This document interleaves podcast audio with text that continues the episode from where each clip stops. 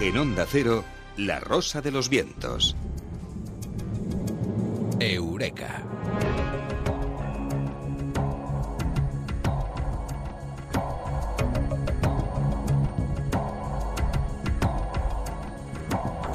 Mado Martínez, muy buenas. Buenas, ¿qué tal? Ya lo habrán notado los oyentes, hoy estás aquí con nosotros, ¿no? Sí, se me oye como dentro de la pecera, no fuera. Ah, hoy, hoy no estás eh, vía telefónica y vía un cacharrito de esos, hoy estás eh, aquí en nuestros estudios y nosotros encantados de darte la bienvenida a esos estudios, los de Onda Cero. Estos estudios espectaculares, ¿eh? Feliz, feliz estoy. Y nosotros más felices eh, de tenerte, de hablar contigo, de hablar de lo que vamos a contar esta noche. El organismo más grande del mundo. ¿Cuál es?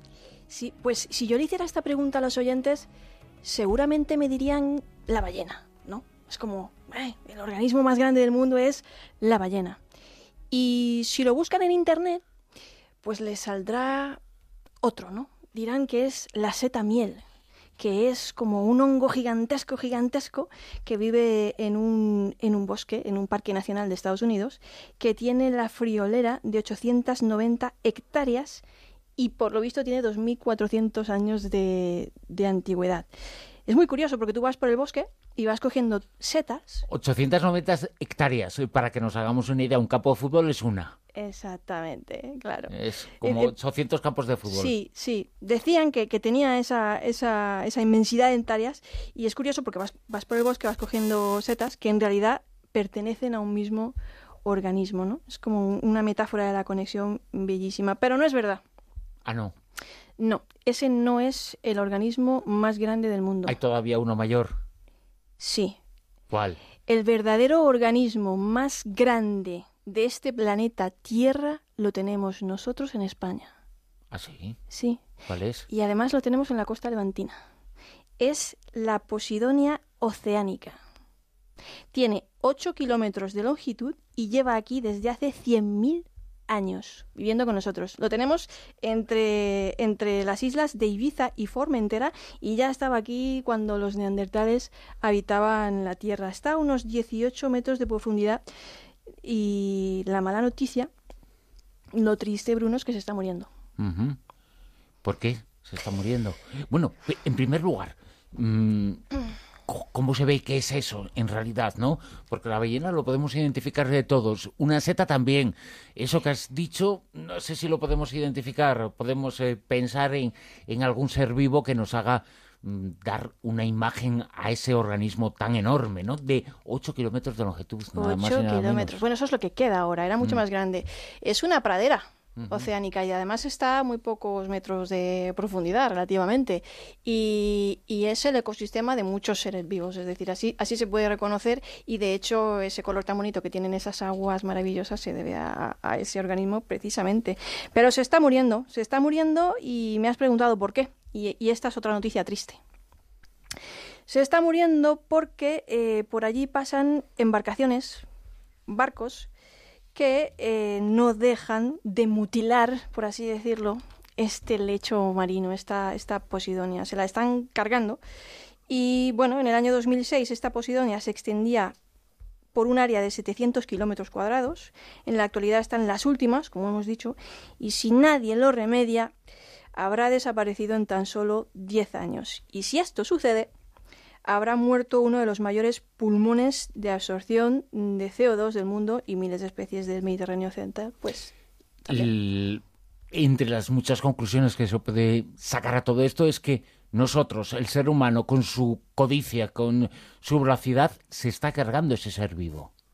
Es la conclusión acertada, porque, bueno, el único pecado de esta Posidonia, esta pobrecita Posidonia oceánica, es que vive en uno de los mayores destinos paradisíacos del mundo, calificada por muchos como la mejor playa de Europa y la mejor séptima playa del mundo, y se ha convertido en una auténtica autopista marítima por la que pasan embarcaciones de todo tipo, hasta de 100 metros de eslora, 200 kilos de anclas, cadenas de 100 metros que no dejan de excavar y deforestar.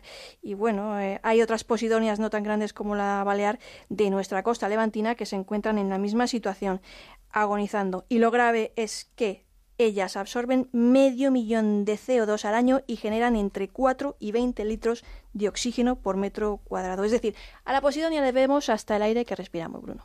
Absorben CO2, eh, es decir, que es un remedio esta posidonia es un remedio contra el cambio climático y contra los efectos de ese cambio climático. Exactamente, ella ayuda a que, a que haya estabilidad climática, ¿no? Y bueno, pues esto es lo triste, que de momento poco podemos hacer conforme están las cosas. Pero algo sí, por lo menos, además de concienciar, algo está en nuestras manos. Pues sí, mira, existen sanciones pero la Guardia Civil y Medio Ambiente pues ponen una decena al año y es que no llegan, no tienen recursos, ¿no? Volvemos a siempre la falta de recursos. Pero nosotros podemos hacer algo. Podemos hacer un llamamiento desde aquí, desde las ondas, para que la gente tome conciencia, la gente que va con sus barcos o los capitanes de barcos, ¿no? Y esto es lo que están haciendo surfistas, miembros de la Cruz Roja, algunas ONGs, acercarse a las embarcaciones, hablar con los capitanes y explicarles el daño que hacen, porque es que muchos, lo más triste es que ni lo saben. ¿Hay inconsciencia o falta de información? ¿O las dos cosas a la vez? Las dos cosas a la vez. O sea que vamos a intentar, no sé si alguno despertará porque la población y la gente lo, lo hace y la gente está despierta y sensible a estas eh, cosas. La mayor parte de los que nos escuchan están muy sensibles, eh, pero quienes eh, dañan el planeta, quienes dañan el ecosistema, a veces les sale más rentable pagar esas multas, pero seguir dañándolo. Ese es el problema muchas veces, ¿no? Que, es mejor pagar la multa como un peaje porque el beneficio es mayor, tanto en ego en muchas cosas como, como en dinero en otras, ¿no? Esa playa es tan bonita y tiene esas aguas tan cristalinas y tan turquesas por esa Posidonia. El día que ella no esté, perderá ese color y perderá el atractivo turístico, aparte de todo el oxígeno y todo el, el beneficio medioambiental que perdemos. No es la ballena, no es esa seta que nos has comentado, está en nuestro país tiene 8 kilómetros de longitud y es el organismo, insistimos, el organismo más grande que existe en el planeta, que hay que cuidarlo porque se está muriendo, por culpa nuestra. Pues sí. Mado Martínez, como siempre, un placer estar contigo, charlar, conversar y además de eh, tenerte aquí, en los estudios de Onda Cero, aquí en Eureka, comentándonos cosas eh, tan interesantes como esta, respecto al organismo más grande de nuestro planeta. Mado, un abrazo. Un abrazo.